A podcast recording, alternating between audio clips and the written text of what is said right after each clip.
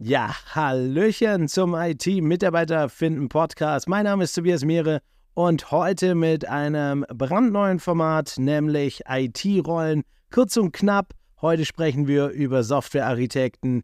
Los geht's! Aber ganz kurz zu Beginn ein kleiner Hinweis. Wenn du diese Folgen nicht verpassen möchtest und immer up-to-date bleiben willst, Impulse sammeln willst, um dein IT-Recruiting Stück für Stück zu optimieren, dir das Leben einfach leichter zu machen, dann abonniere unbedingt entweder diesen YouTube-Kanal oder diesen Podcast. Und was noch viel besser wäre, kommentiere und bewerte. Denn ähm, tatsächlich hilfst du mir dabei, noch mehr Leute damit zu erreichen, IT-Recruiting einfach ein Stück weit besser zu machen, für alle Beteiligten ein bisschen mehr eine Brücke zu schlagen zwischen der Fachwelt und der HR-Welt. Also komm, ich zähle auf dich. Und wenn du Fragen hast, hau die einfach auch in die Kommentare rein. Ist total super, weil dann kann ich dann explizit darauf Bezug nehmen, auf welche Folge du dich bezogen hast. Total super. Also nochmal, bitte, bitte, bitte, geh hin, gib mir fünf Sterne äh, auf Apple Podcast, kommentiere rein, wenn du Fragen hast, Wünsche, Anregungen und dann werde ich mich da definitiv damit auseinandersetzen. Ja, aber jetzt los. Ein neues Format habe ich schon gesagt. Ne? Und zwar habe ich mir überlegt, vielleicht werfen wir einfach mal so ein Blitzlicht auf bestimmte Rollen in der IT. Und heute habe ich mir in Vorbereitung auf die nächste Episode nächste Woche nämlich ähm, eine Rolle rausgepickt, und zwar die des Softwarearchitekten. Ja, das wird sicherlich spannend und ich glaube, da kannst du richtig viel mitnehmen. Hier kleiner Teaser, nächste Woche unbedingt auch reinhören. Da geht es nämlich um eine spezielle Architekturform, nämlich Microservice-Architektur. Aber jetzt rein ins Thema der Softwarearchitekt. Was macht er eigentlich? Und wie viel Erfahrung sollte ein Softwarearchitekt in der Regel haben? Und kann man das eigentlich auch schon direkt nach dem Studium sein?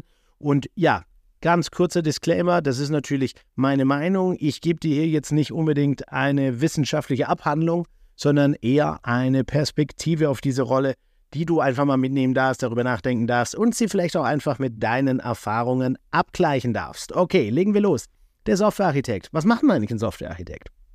Und zwar finde ich es eigentlich tatsächlich ganz hilfreich, das Bild des Architekten wirklich vor Augen zu haben. Denn was macht ein Architekt, wenn ihr zum Beispiel ein Gebäude ähm, letztendlich vom Architekten entwerfen lässt? Ja, er baut die Grundstruktur. Ne? Also Entscheidungen wie, ähm, wie viele Stockwerke darf das haben? Mach ihn Spitzdach, mach ihn Flachdach.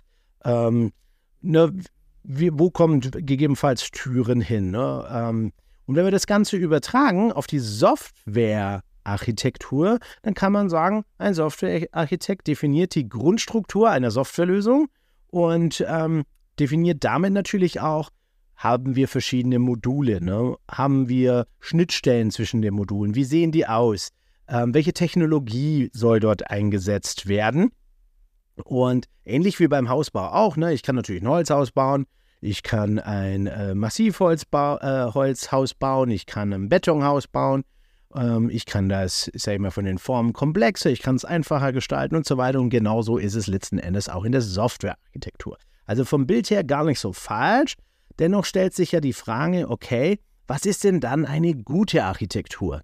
Und das ist eine ganz spannende Frage, denn gut ist nicht immer gleich die modernste, sondern was hier ganz wichtig ist, und das dürft ihr euch gerne mal mitnehmen da draußen, wenn ihr mit Architekten sprecht und auch ein Gefühl dafür entwickeln wollt, wie erfahren denn diese Person ist, ähm, dann würde ich zumindest erwarten, wenn ich mit dieser Person spreche, dass sie die klassische IT-Antwort bringt, wenn man sie fragt, was ist die beste Architektur, denn it depends. Also es kommt drauf an und zwar kommt es auf die Zweckmäßigkeit an. Denn am Ende des Tages gibt es nicht diese eine perfekte Architektur, ähm, sondern die Frage ist immer, und das ist Aufgabe des Architekten, zumindest für, nach meinem Dafürhalten, zu eine Architektur zu entwerfen, die einerseits zukunftsfähig ist, andererseits aber natürlich auch die Anforderungen des Projekts letztendlich erfüllt, ne, qualitative, aber auch funktionale Anforderungen, ähm, bis hin zu dass sie natürlich auch skalierbar sein sollte. Ne? Also heute hast du vielleicht nur 10 Nutzer auf deiner Software, auf deinem Softwareprodukt und morgen sollen es 3 Milliarden sein.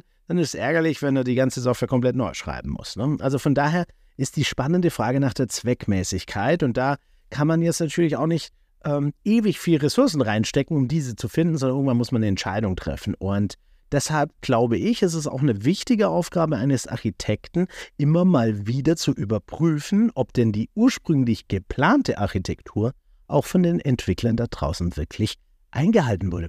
Oder ob sie einfach Kraut und Rüben produziert haben.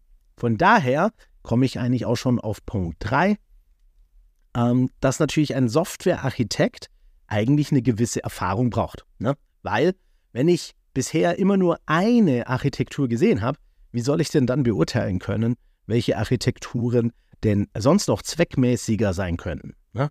Von daher würde zumindest ich äh, den Anspruch erheben, wenn jemand ähm, Softwarearchitekt die Rolle wirklich begleiten will, dann sollte er definitiv verschiedene Softwaresysteme schon mal gesehen haben, deren Pro und Kontras erlebt haben, ähm, auch vielleicht ein bisschen erlebt haben, was es bedeutet, eine Architektur immer wieder zeitgemäß auszurichten, nachzuziehen, technologisch auf den neuesten Stand zu bringen. Denn dem Softwarearchitekten kommt natürlich eine sehr bedeutende Rolle zu, denn am Ende werden da grundlegende Entscheidungen getroffen. Das Team muss begleitet werden. Man muss vielleicht auch Architekturentscheidungen visualisieren und kommunizieren. Und deshalb glaube ich zumindest, wird sich jemand, der null Erfahrung mit verschiedenen Softwarearchitektur ähm, ansetzen und verschiedenen Softwaresystemen gesammelt hat, der wird sich schwer tun, ähm, da tatsächlich auch dementsprechend die Beratung, Kommunikationsleistung dann auch auszuführen.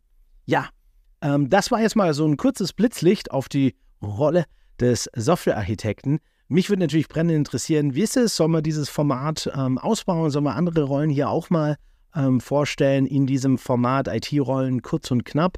Lass es mich gerne wissen. Ähm, schreib mir es in die Kommentare auf Apple Podcast. Ne? Am besten direkt zu deiner Bewertung hinzu. Ähm, dann kann ich das aufgreifen. Und ja, schreib mir rein, welche Rolle würde dich als nächstes interessieren. Ich freue mich drauf und denk dran, nächste Woche kleines Blitzlicht auf das IT-Recruiting ABC, nämlich mit dem Buchstaben M wie Microservice-Architektur. Ich freue mich auf dich. Bis zum nächsten Mal. Bis dahin, dein Tobi. Servus.